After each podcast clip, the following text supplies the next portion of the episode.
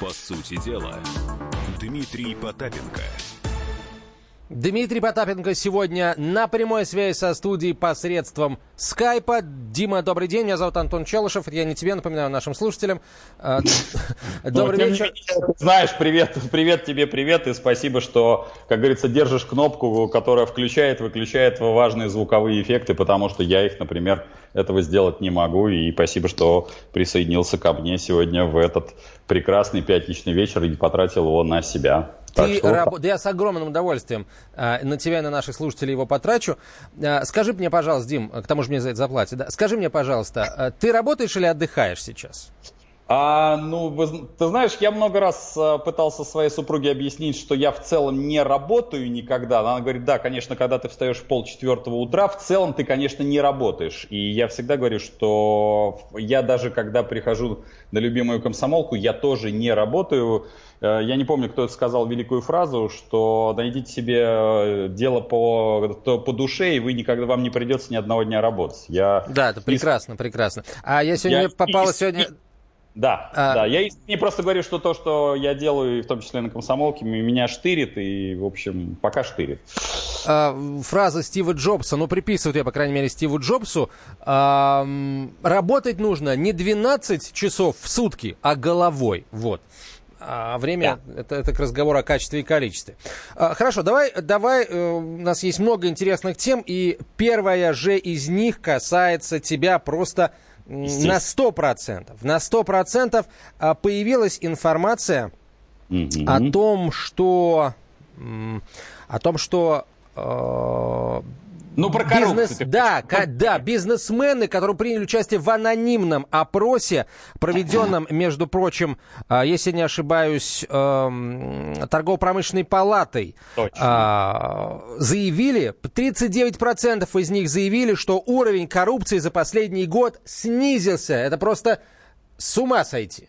Да, я не, понимаешь, я когда честно скажу, а, меня один раз уже задали этот вопрос, а, и я вспомнил старый анекдот. К нам, кстати, присоединится Кирилл Кабанов, это глава антикоррупционного комитета, мы его еще мнение послушаем. Но ты знаешь... Обязательно. А, да, в обязательном порядке. Но вот здесь я сразу вспомнил старый еврейский анекдот, когда две группы исследователей попросили измерить длину мужского полового органа. И одни говорят, ну вот у нас получилось 13, а другие говорят, у нас 25. Ничего ну, себе. И да, им подходят, говорят, коллеги, подождите, ну все бы хорошо, почему же такая разница 13 и 25?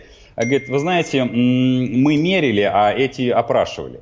Поэтому я, конечно, честно говоря, вот анонимный опрос торгово-промышленной палаты при всем уважении, на мой взгляд, э, про коррупцию, когда мы говорим, то надо задать себе вопрос, а что же мы подразумеваем под коррупцией? Потому что если посмотреть формально, то коррупции-то у нас и нет. У нас вот так, чтобы лобово с бизнеса вот как-то, знаешь, там чемоданами трясли деньги, но это, конечно, красиво для кино. А если говорить, например, вот у нас совсем недавно был, была с тобой трагедия, вернее, трагедия у всей страны, это зимняя вишня. Вот можно ли назвать коррупцией, когда ты понимаешь, что пожарную сигнализацию можно согласовать только в двух-трех организациях, которые по чистой случайности имеют отношение либо к друзьям и к родственникам вот, э, скажем так, э, каких-нибудь пожарного, какого-нибудь пожарного надзора. Вот в моем, а, как это говорят, на мой хохряк, это прямая коррупция. Второе, можно ли назвать коррупцией, когда, эм, например, глава какого-нибудь ведомства или министерства, а его сын, ну, например, возглавляет какое-нибудь подшефное э, предприятие, которое входит в министерство и ведомство. Вот в, на мой хохряк это, как говорится, коррупция, прямая и неприкрытая. А если посмотреть формально с точки зрения закона, все, что я сказал, да какая же тут коррупция, это черт побери. Тут все, как говорится, все красиво и аккуратно. Ну, вот это мое мнение. Оно, возможно, неправильно, Антон. И тут я готов послушать, как говорится, тебя. Хотя ты, хоть ты вроде как говоря, от, отбрыкиваешься, что ты не, не имеешь никакого к этому отношения. На мой взгляд, ты имеешь прямое отношение. Вот и если бы, не знаю, там, вот это происходило бы в, в средствах массовой информации – но вот есть же у нас э, семейные, как говорится, династии. Являлась бы коррупция, когда э, издание принадлежит папе, а дочь возглавляет редакторский комитет. Если это частная организация, то это могут делать что угодно. А если государственная, то бишь за деньги налогоплательщиков, то, на мой взгляд, это коррупция. Как ты считаешь? Или я не прав? Да нет, прав, конечно. А, если говорить обо мне, то вот в, в бытовом смысле этого слова я с коррупцией сейчас действительно практически не встречаюсь. А, к врачу записаться, к професс... даже там к профессионалу высокой квалификации в госклинике, в Москве, по крайней мере, можно. А, в садик ребенка устроить можно. Ну и так далее. Вот в этом смысле коррупции действительно стало меньше. А, ты знаешь, я, вот, э, я над этим над темой думал. И а, вот а, и, почему это произошло? А на мой взгляд, это произошло по одной простой причине. По коррупционной причине. Очень просто. Многие же удивляются, говорят, ну как же так? Ведь так на бытовом уровне. Да просто большие коррупционеры истребляют, э, как говорится, конкурирующие организации, то есть своих мелких коррупционеров, чтобы, как говорится, решать серьезные вопросы, а вот мелкие вопросы, чтобы решало программное обеспечение. Так у меня в этой связи предложение. А чего же нам всю, как говорится, машину административную, просто, включая министров, и всех остальных не загнать в программное обеспечение. И я даже могу сказать, одну страну, которая находится у нас по соседству, это Эстония, в которой практически все находится в так называемом электронном правительстве. Но это мое мнение категорически, возможно, неверно и неправильно. Может быть, подключим Кирилл Кабанов. Вот с удовольствием. Кирилл Кабанов к нам присоединяется, а, глава а, Национального антикоррупционного комитета. Кирилл Викторович, здравствуйте.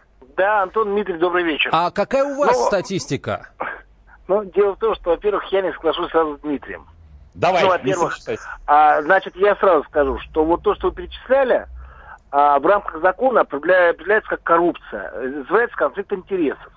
Значит, ага. за прошлый год за конфликт интересов было уволено свыше 20 тысяч а, чиновников.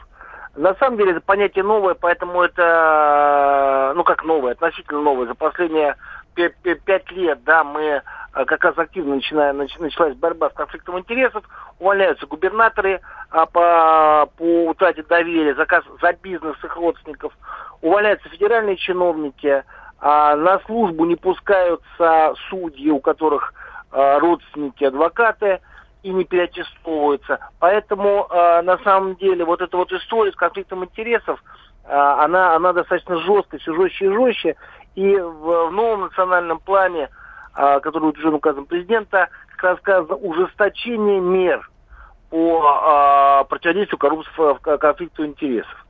Поэтому а, вот, ну, что факт, то факт. Теперь вопрос все-таки, что такое коррупция. А вот э, в чем соглашусь с Дмитрием, знаешь, коррупция это бизнес. На самом деле построенный на э, разрешительных функциях, избыточных функциях. То есть, если что-то нужно принимать решение чиновника, то цепочка делается такая, что без его вот доброй воли, в принципе, невозможно обойтись. А, и вот а, то, что Антон сказал, что сейчас можно многие вопросы. Борьба с коррупцией пошла правильно. Сначала с коррупционерами, выше и выше уровнем. Да, это такая страшилка, да, а, реальная страшилка. А дальше получилось следующее. Стали менять процедуры. То есть отбирают орудия производства, то есть без функции ну, как отобрали функции там э, примитивно по получению загранпаспорта, то, что сделали систему одного окна, то, что вместо гаишников поставили камеры. Да, вот, вот постепенно эти функции убираются. Правильно, это и есть часть электронного правительства, э, упрощение процедур, да? Кирилл это, Викторович, это, это, это то, что вы сейчас говорите, это, это все-таки такой уровень бытовой, с которым встречаются большинство населения не, не страны. Только, не только, У нас не полминуты не, не буквально. Если о бизнесе говорить, действительно снижается уровень или это все миф? Да, снижается. Знаете, Коротко очень. Снижается. Снижается, потому что становится, во-первых, контрольных функциях меньше, раз, а, то есть платить меньше становится. Второе, второе доступность э, контрактов, доступность услуг становится, становится больше. Спасибо большое. Кирилл Викторович Кованов, председатель Национального антикоррупционного комитета, был на прямой связи со студией. Мы сейчас прервемся ненадолго. Продолжим через несколько минут. Слышь, Абдулла, немного ли товару взял? И все поди беспошлино. Так нет же никого в таможне. Кому платить неизвестно. Хочешь? Мы заплатим золотом.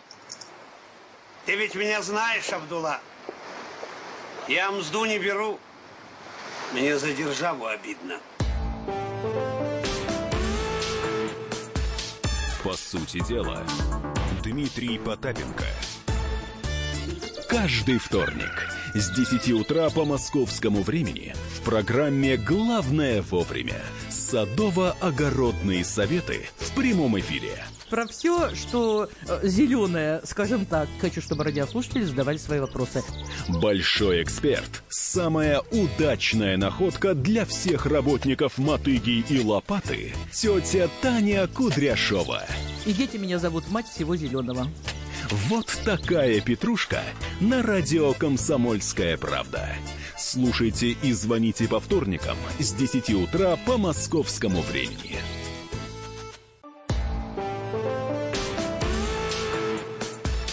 По сути дела, Дмитрий Потапенко.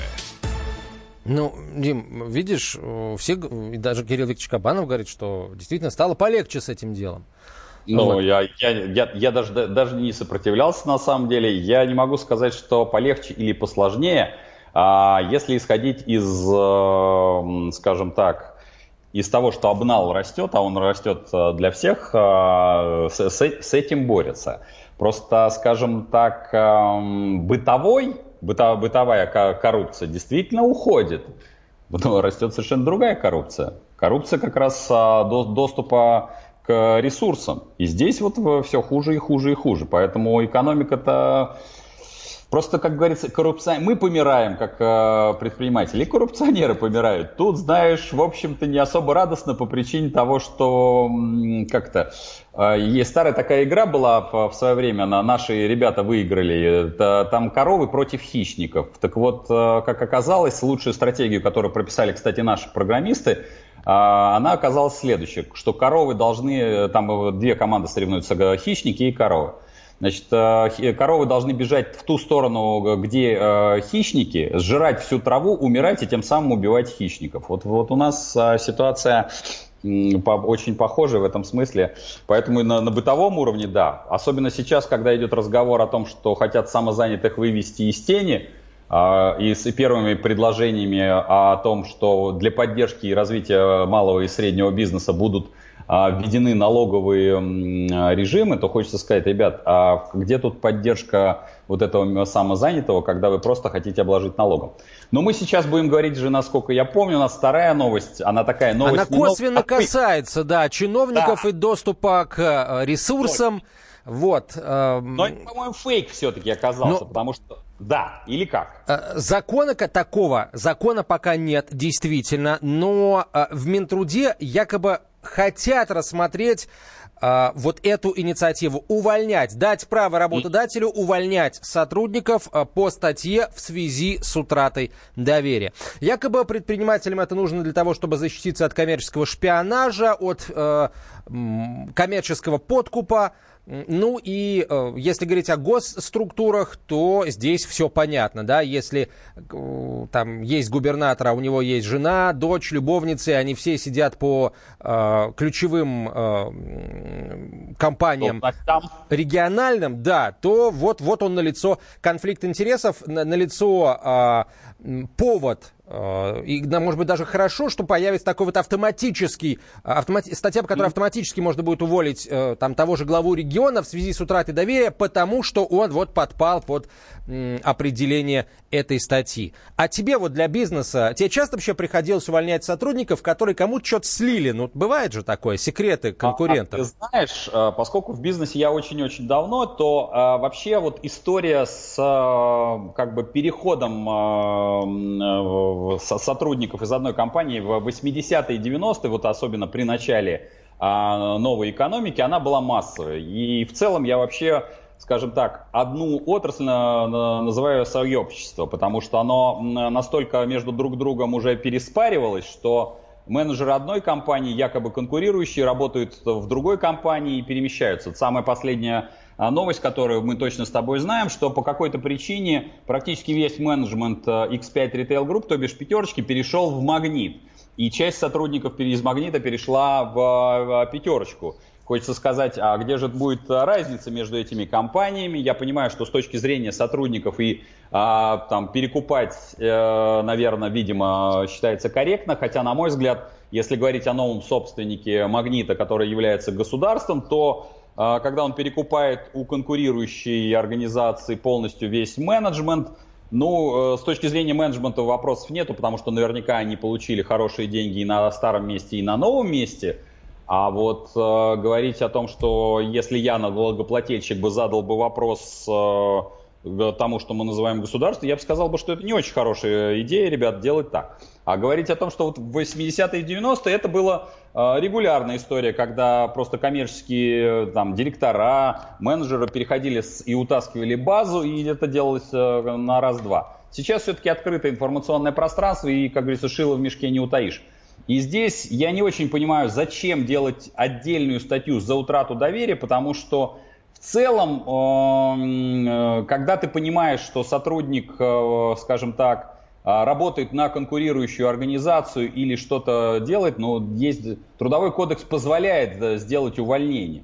И поэтому вот создавать какие-то дополнительные статьи, ну, я не знаю. Я, по крайней мере, в этом, в этом законотворческом процессе, поскольку я исхожу, опять-таки, из логики налогоплательщика, то есть человека, платящего за за, за, за законотворческую деятельность, и я надеюсь, что наши слушатели, а у нас очень хорошие, ответственные слушатели, которые подходят к этому тоже в процессу именно так, они тоже понимают, что каждый закон, это стоит их денег, в первую очередь. Я не вижу в этом пока необходимости. Может быть, тогда послушаем, что говорит Борис Кравченко, президент Конфедерации труда России. Может быть, он что-то нам подскажет с тобой. Давай послушаем, действительно, мнение Бориса Кравченко. Кто он, ты уже сказал, поэтому сразу слушаем.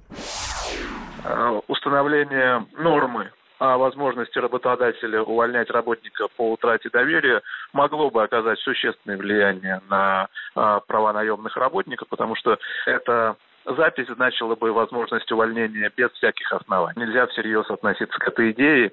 Она не исходит официально от Министерства труда. Подобные идеи не дойдут до этапа реализации э, в качестве законопроекта, изменяющего трудовой кодекс, потому что э, все такие изменения принимаются по результатам серьезных переговоров, серьезных обсуждений социальных партнеров, российских объединений работодателей, профсоюзов и правительства, представленных в Российской трехсторонней комиссии по регулированию социально-трудовых отношений. Профсоюзы точно эту норму не поддержат, и точно она не пройдет через Российскую трехстороннюю комиссию. А, вот мнение а, господина Кравченко, президент Конфедерации труда России, член Совета при президенте по развитию гражданского общества и прав человека. Кстати, а вот эту инициативу, если э, ее примут, ее же ведь легко можно... Предприниматели, конечно, предприниматели говорят, что это для того, чтобы бороться с коммерческим шпионажем. Да это же mm-hmm. первейшее, первейшее подспорье для коммерческого шпионажа. Ну, предположим, давай вот тебя возьмем, да, ты хочешь э, узнать там разузнать пару секретов да, своего конкурента. Ты увольняешь надежного человека, притом угу. такого надежного, который не, не особо публичный, никто о нем ничего не знает, увольняешь связи с утратой доверия. А он угу. такой грустный, печальный, уходит, пускается по рынку слух, что он кому-то что слил какой-то важный секрет, и он приходит на работу вот в компанию твою целевую, да, в которой ты хочешь запустить дезинформацию или что-то узнать. И, пожалуйста, он все это делает. Господи, такой, такой ЦРУ с ФБРом начнется.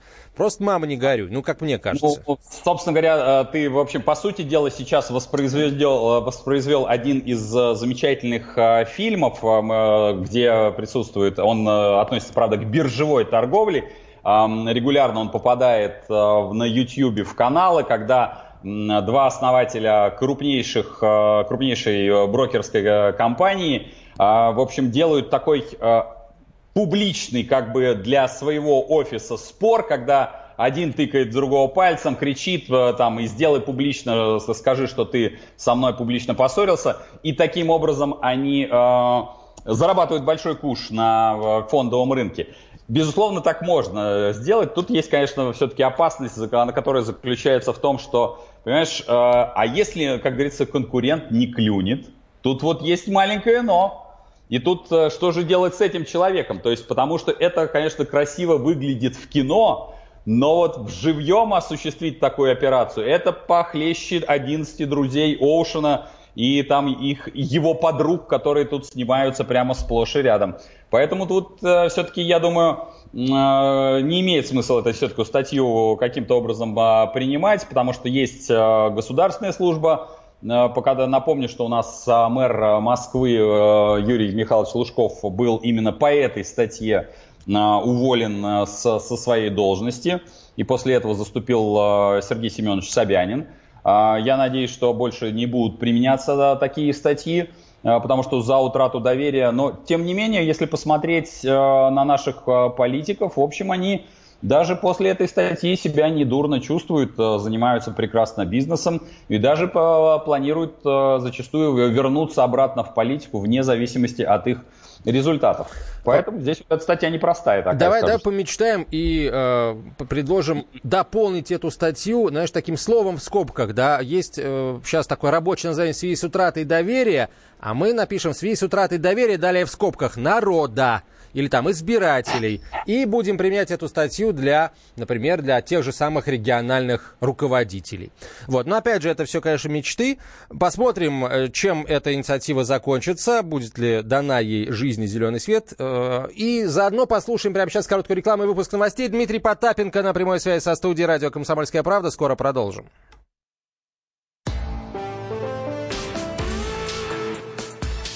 По сути дела, Дмитрий Потапенко.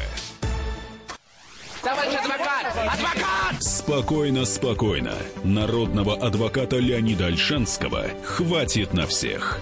Юридические консультации в прямом эфире. Слушайте и звоните по субботам с 16 часов по московскому времени.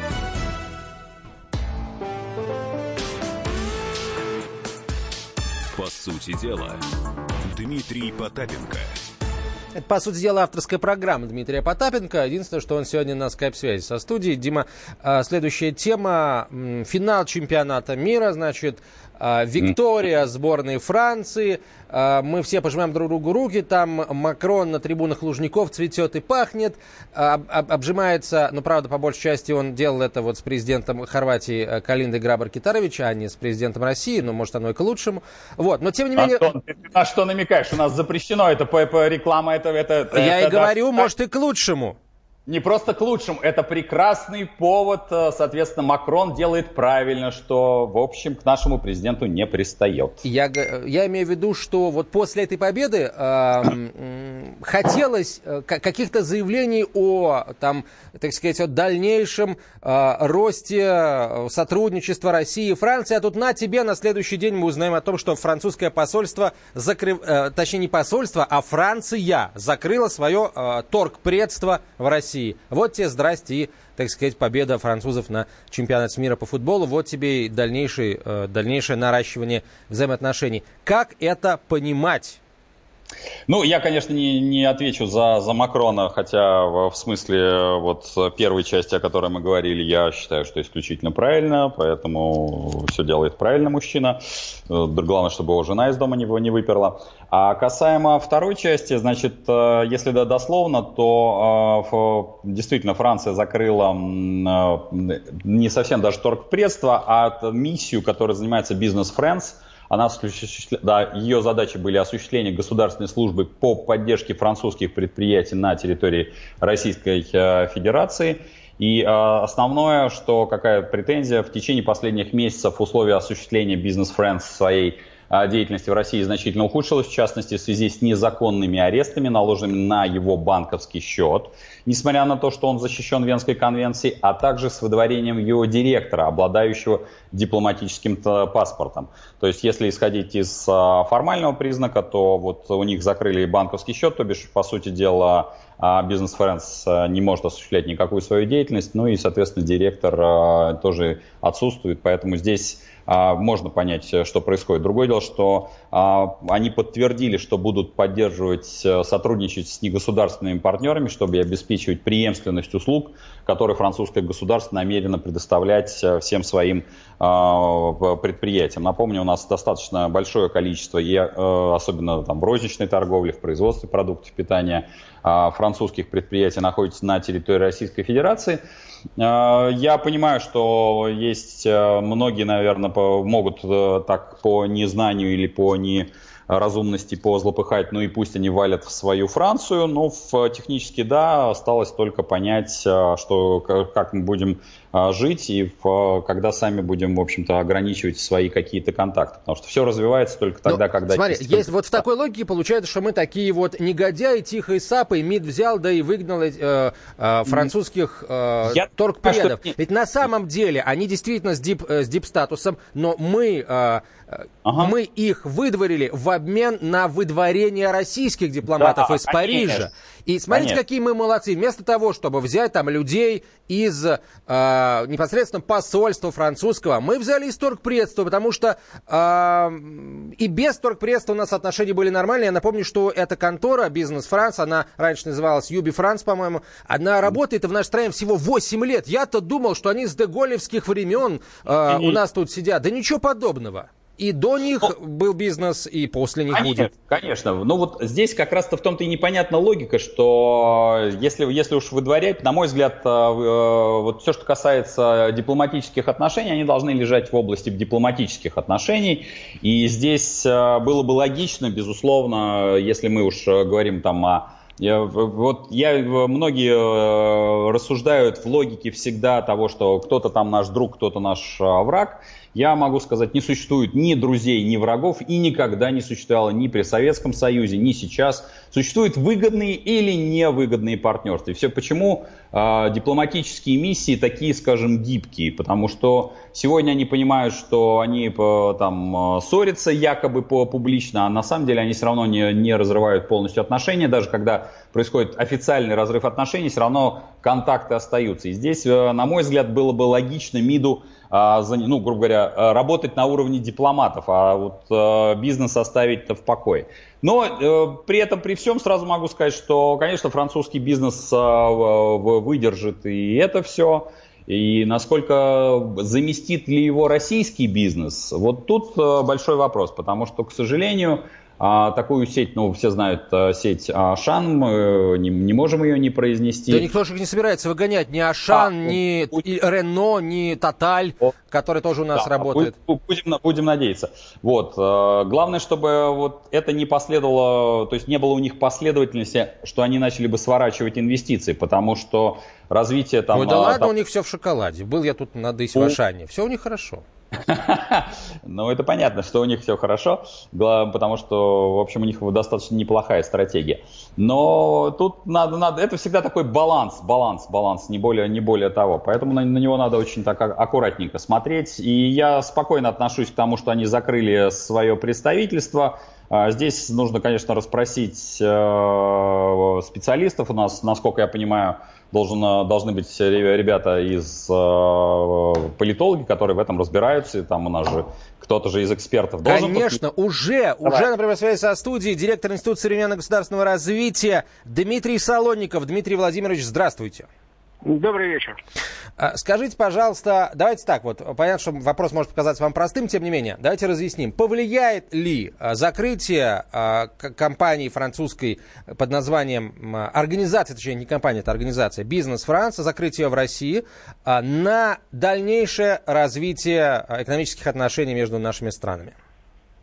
Ну, говорить, что совсем не повлияет, конечно, нельзя, потому что бизнес Франц занимался своими программами, программами лоббирования французских интересов э, на территории российского рынка, что, кстати, ставилось им в вину, почему у них и были проблемы со счетом. Все-таки это не совсем дипломатическая работа, э, не совсем то, что подразумевается под действиями торпедств. Но говорить, что из-за этого рухнут отношения России и Франции в политике или в бизнесе, конечно же, нет.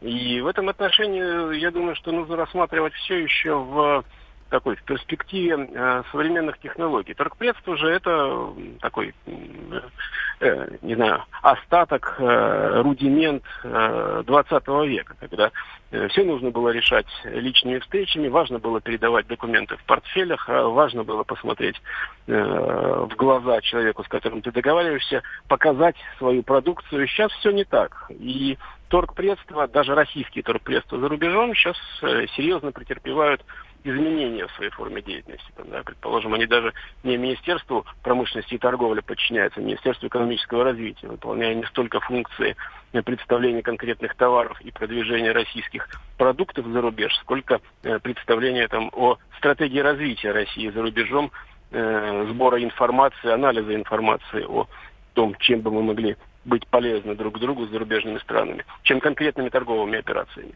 В этом отношении мир будет меняться, и то, что меняется функция торгпредств, это некий факт. Она изменилась и в ситуации с Францией.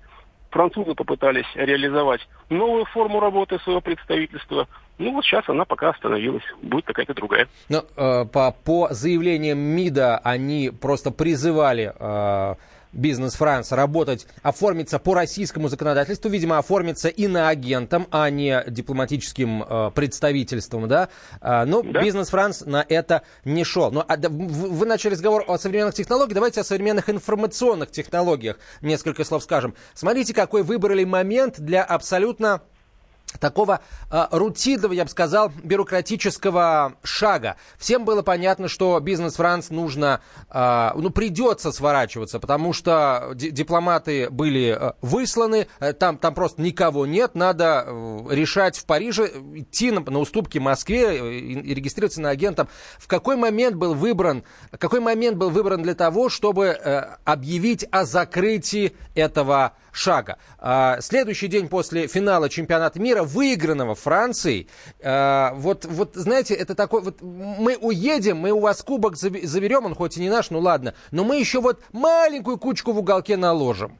Так, на всякий случай, чтобы на нас из Вашингтона не гавкнули. Вот да, такое я не думаю, может быть и совсем по-другому, может быть наоборот. Вот на фоне эйфории от ощущения близости Франции и России, на фоне того, что Макрон приехал в Петер... приехал в Россию, сначала в Петербург, потом в Москву, встретился с Владимиром Путиным. Вот на этом фоне объявлять о том, что будет закрыто представительство, бизнес-представительство Франции, это небольшая имиджевая потеря двухсторонним отношениям. Опять же, да, это сразу после национального праздника Франции. Э, Дня взятия Бастилии, да. Да, да, да, да. На фоне там огромного парада, который был проведен во Франции. Э, вот на фоне всей этой эйфории, ну да, маленькая заминка, закрыли торпредство бывшее, ничего страшного. Поэтому я не уверен, что это специально сделать какую-то такую вот информационную гадость. Дима, а ты что об этом наоборот. думаешь? Вот это как, как а, тебе такая версия? Ну, у меня есть еще третья давай, версия. Давай, давай, давай. Макрон прилетел, самолет простаивает, увозить э, шматье торгпредства было проще, бортом совместным увезли. Вот и все. Положили кубок, рядом сложили компьютер и поехали. Вот экономия издержек, вот тебе и все. Ну, тоже, тоже Э, ну, тоже, тоже подойдет. Версия, да, да, да, да. Э, Че гонять самолет туда два раза? Сразу, сразу все и порешать, да, да, да. Да, сразу все и порешали. Так что я думаю, что здесь это небольшая потеря. Главное, э, как действительно, не чтобы зарубежные предприятия, имеется в виду французские, а, чувствовали себя по-прежнему. Но это наше, это не зависит от того, наличествует торгпредства или не наличествует торгпредства, важно, чтобы они чувствовали себя защищенными с точки зрения правоохранительной системы, с точки зрения судебной системы и не, сворачивали свои инвестиции. Тогда, как говорится, будут развиваться и двусторонние, и трехсторонние, и мировые как говорится, я всегда за то, чтобы расцветали все цветы, а есть при этом про, по, по, по торгпредство. Действительно, я вот с Дмитрием Владимировичем не могу не согласиться, что поскольку периодически я, ну, работая за рубежом, контактирую с э, торгпредствами, я понимаю, что сейчас их а, функции, ну я не, вернее, даже больше, я зачастую не понимаю их функции, потому что торгпреды, ну, в силу возможностей и своего там образования, знания занимаются разными вещами, но а, физически, ну, мир глобализован уже, все уже, как говорится, открыто. Тут крайне редкие какие-то вещи, но мы не будем обсуждать там а, в каких э, самолетах у нас пере, перевозится иногда белый порошок, это, за, это в любом случае уголовно наказуемо. А все, что в рамках закона, для этого торгпредства я не вижу особой необходимости. Так что вот а, на прямой связи со студией был политолог, директор Института современного государственного развития Дмитрий Солоников. Дмитрий Владимирович, спасибо вам большое. Мы э, прервемся сейчас еще на две минуты. Дмитрий Потаменко остается на связи со студией. Продолжим очень скоро. Поговорим о Э, поговорим о том, отпугнул ли русских высокий курс евро и политическая напряженность. Отдыхаем мы в Европе или нет? По сути дела, Дмитрий Потапенко. Слушайте в нашем эфире совместный проект «Радио Комсомольская правда» и телеканала «Спас». Деятели культуры и искусства, ученые и политики в откровенном разговоре с Владимиром Легойдой. О вере, жизни и любви беседуем по пятницам с 6 вечера по московскому времени. По сути дела, Дмитрий Потапенко. Лунда Ханабалан Цигель, Цигель, Цигель, ай, Лулю, Лючи Парон, ай, Лулю, ай, Лулю. Ты что, с ума сошел? Она мне куда-то зовет, что случилось? О, бьет, бьет. Лунда, Эшек Ханабалан Цигель, Цигель, ай, Лулю. Ай, Лулю потом. Но них нет ни в коем случае. Ну почему? Ей, Может, что-нибудь надо? Что ей надо, я тебе потом скажу. Леди, сеньора, фрау, мисс, к сожалению, ничего не выйдет. Руссо туристо. Облика морали, Ферштейн. Ну, э, в общем, Дим, Цигель, Цигель, расскажи нам, стало ли, э, поредели ли ряды наши э, руссо-туристо э, в, э, в Европе, да. Ну, смотри, я могу сказать так, что никогда, э, ну, во-первых, во первых строках, конечно, наше общество не, не- не соответствует обществу там европейскому, поскольку... Не соответствует в чем? Сейчас я скажу, Давай. да. Не- не- Несоответствие не в смысле негативного, это, наверное, неверное слово я подобрал. Мы разные. Вот, вот это будет более правильное слово, а, потому что вот уже почти 11 лет я работаю в четырех странах зарубежья и прекрасно понимаю, что вот Э, Грубо говоря, если соберутся трое русских, это обязательно будет партийная ячейка. Вот рубь против ста. Обязательно будем говорить, естественно, традиционно о бабах, о погоде и о политике. Если говорить о среднеарифметическом европейце, он, честно говоря, совершенно другой. Он, э, ну вот, например, э, э, Испания. Значит, как вы знаете, Бар- там, Барселона это столица Каталонии, и вот вы- вряд ли это где-то проскакивало в новостях, что а, каталонцы, которые пытались а, отделиться, и более того, у них в- были они отделены 11 секунд, это одно из самых а, коротких св- свободных волеизлияний. После этого Мадрид ввел внешнее управление. Они э, несколько надуты на на нас и Путина конкретно. Что, Не- что не поддержали, так сказать? Почему не Бинго. как с Донбассом, да? Бинго, бинго. Абсолютно верно. А, но при этом, значит, э, на все их политики сейчас находятся в, в тюрьмах. Э, Более того, глава а, Каталонии, по-моему, находится на территории Германии. Там а, идет э, разговор Ему о том, дело что- шьют, да. Да, шью- тут всем шьют дело, и на- э, более того, здесь очень, скажем так, в нашем понимании народ э, можно было бы предположить, что он политизирован вот как там активно, но вот, потому что везде, в, в столице Каталонии вообще э, висят э, флаги, поддерживающие политиков, более того, везде лозунги, там, свободу политикам, ну, мы предположить это не можем, при этом, при том, что есть вне- внешнее управление Мадрида.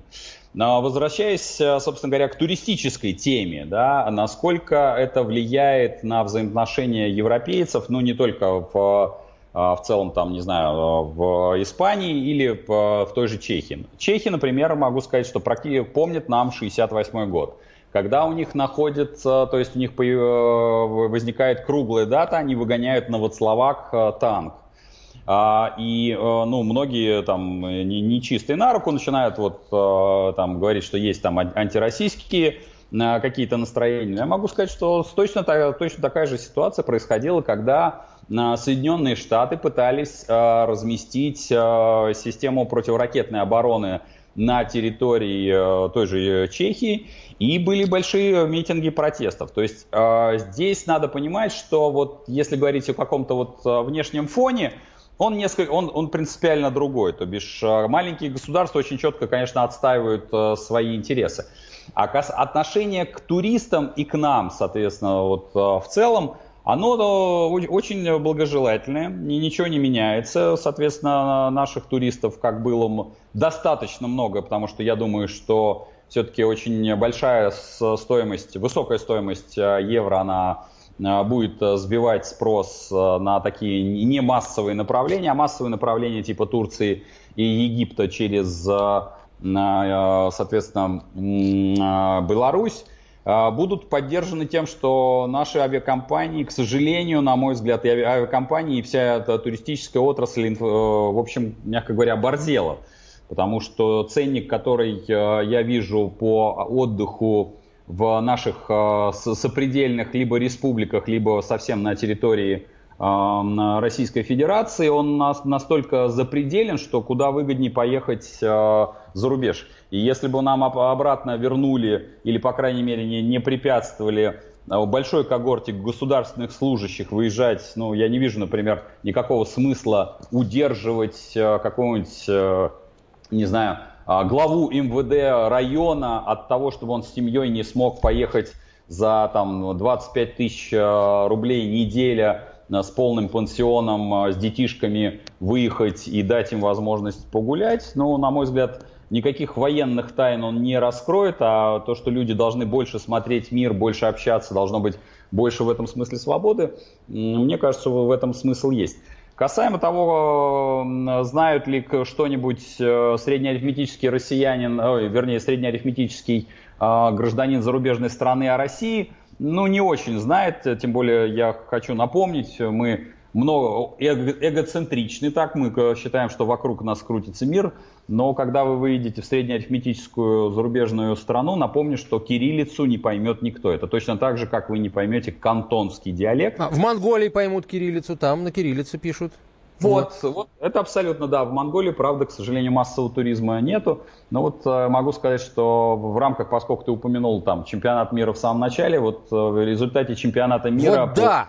Да, вот вопрос, что называется, с языка снял. Вот это вот позитив всеобщий того, как мы его организовали, начал сказываться на отношении э, к российскому туристу. Ну, ну, в той же Чехии, в той же Праге, куда россияне, к счастью, ездят там тысячами, десятками тысяч в год. А, понимаешь, вот тут эту как раз тему я много раз поднимал и в нашей, в моей, в нашей программе с тобой. Значит, э, турист, который поехал к нам и который получил позитивные или негативные эмоции, это очень специфический турист. Это болельщик, который перемещается между стадионом, баром, гостиницей и, к сожалению, мало посещал какие-либо другие а, там, а, достопримечательности. Поэтому вот его больше интересовало, насколько его легко пропускают там и все остальное. Он не видел, по сути дела, городов. Он узнал, что такое существует город Саранск. Э, напомню, что сейчас а, в наших э, городах да, в наших городах. Я начинают... понимаю, к чему ты клонишь, Дима, у нас минута всего. Но и хорошо, что не видел, понимаешь, а у нас все-таки не должны, не должны все рядовые туристы, которые приехали э, со своими деньгами а. в, в зарубежную страну, отвечать за какой-то конкретный там свой город, где, где беда, да, за конкретный Саранск, да. Согласен.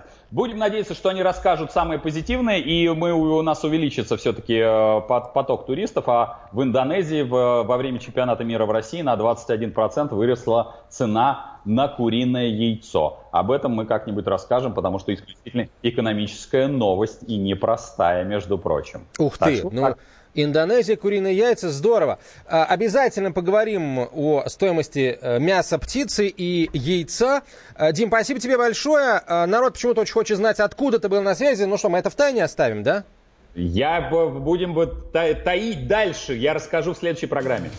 Дмитрий Потапенко, как обычно по пятницам в это время в прямом эфире радио «Комсомольская правда». Сегодняшняя пятница исключением не стала. Меня зовут Антон Челышев. До свидания.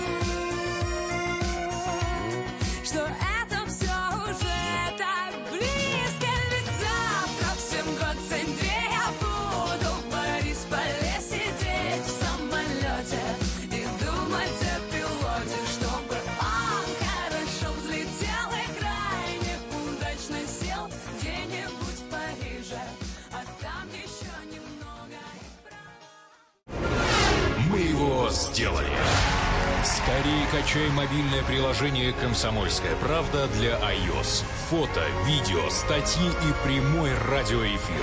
Крупнейший новостной сайт в вашем кармане. Доступны версии для iPhone и iPad.